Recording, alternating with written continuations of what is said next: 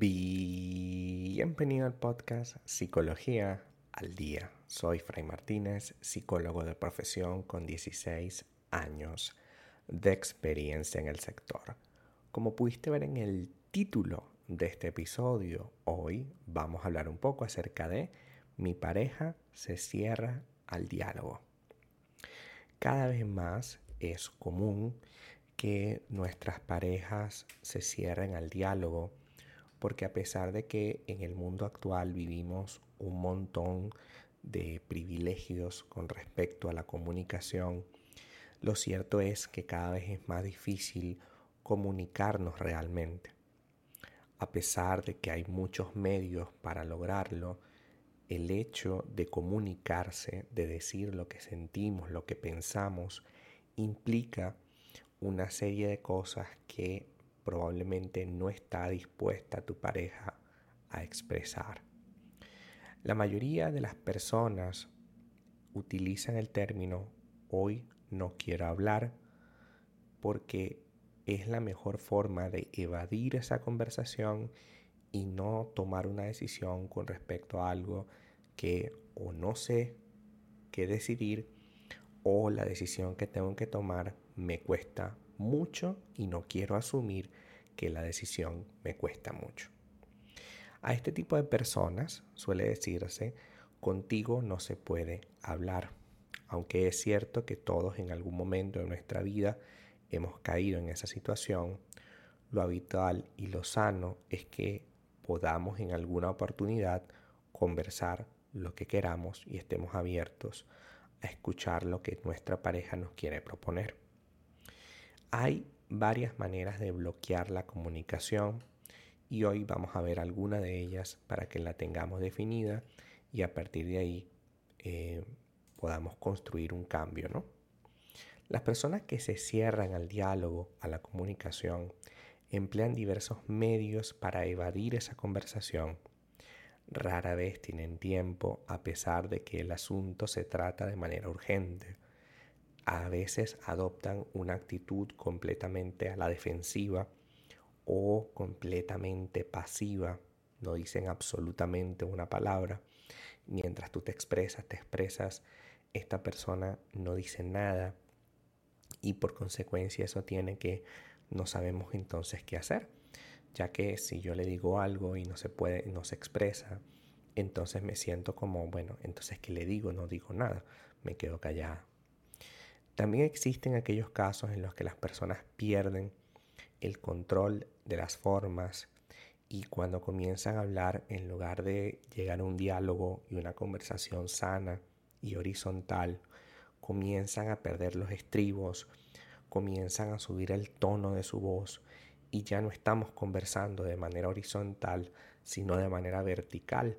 Cuando yo alzo la voz y me torno agresivo intento que tú me obedezcas tal como un jefe a un empleado, un eh, sargento a un soldado.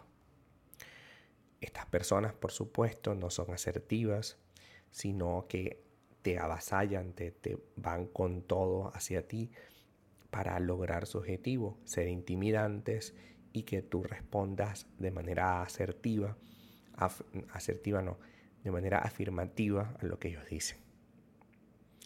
Por lo tanto, si tu pareja se pone a la defensiva, si tu pareja rara vez tienes tiempo para conversar sobre el tema, si tu pareja te responde con otra vez vienes tú con lo mismo, estamos frente a una persona que te está poniendo un cierre al diálogo. ¿Por qué lo hacen? La primera razón por la que una persona se cierra al diálogo es por el miedo.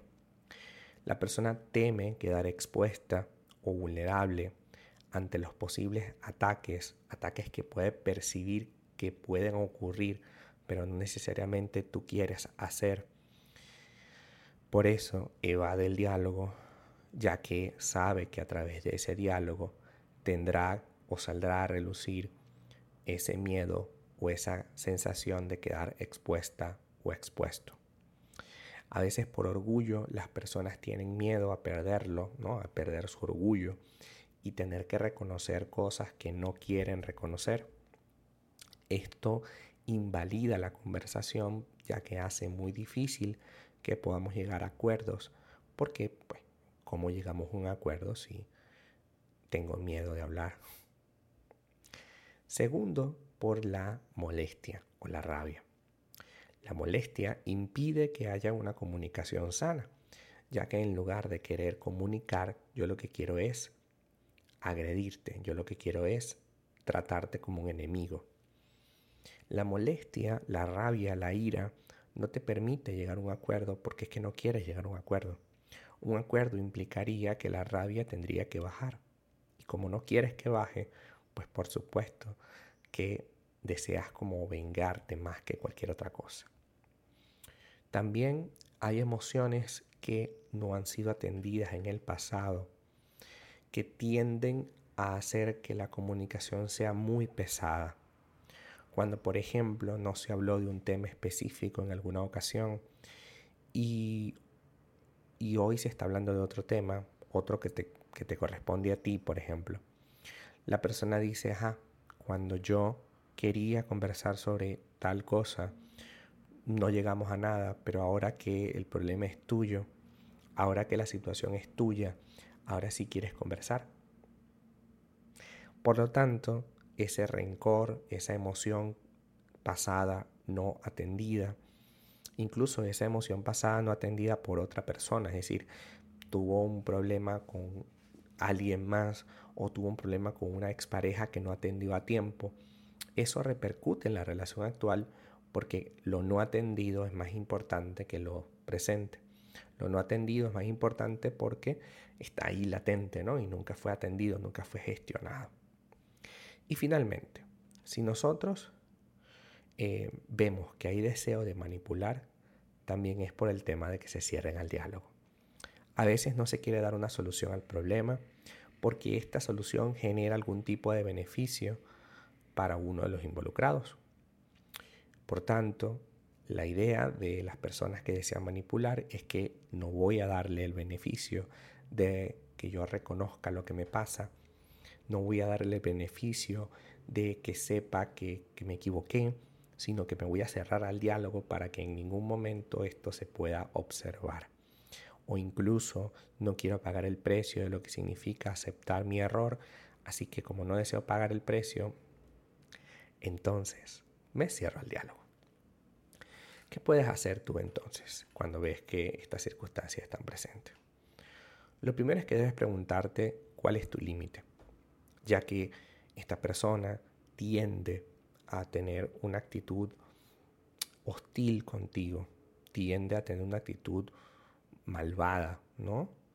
Y evidentemente bajo esas circunstancias no podemos continuar una relación de pareja sana, lógica, sensata, implica necesariamente que conversemos, implica que esa conversación llegue a algún lugar e implica que tomemos una decisión que va a tener un costo, pero ese costo es necesario. Una persona que se cierra al diálogo no busca una salida, por lo tanto la relación va a caer en un ciclo tóxico que puede llevarse por delante todo el proyecto. Hasta acá nuestra eh, episodio del día de hoy. Muchísimas gracias por quedarte aquí hasta el final. Si deseas saber más sobre mi contenido, www.fraymartinez.com.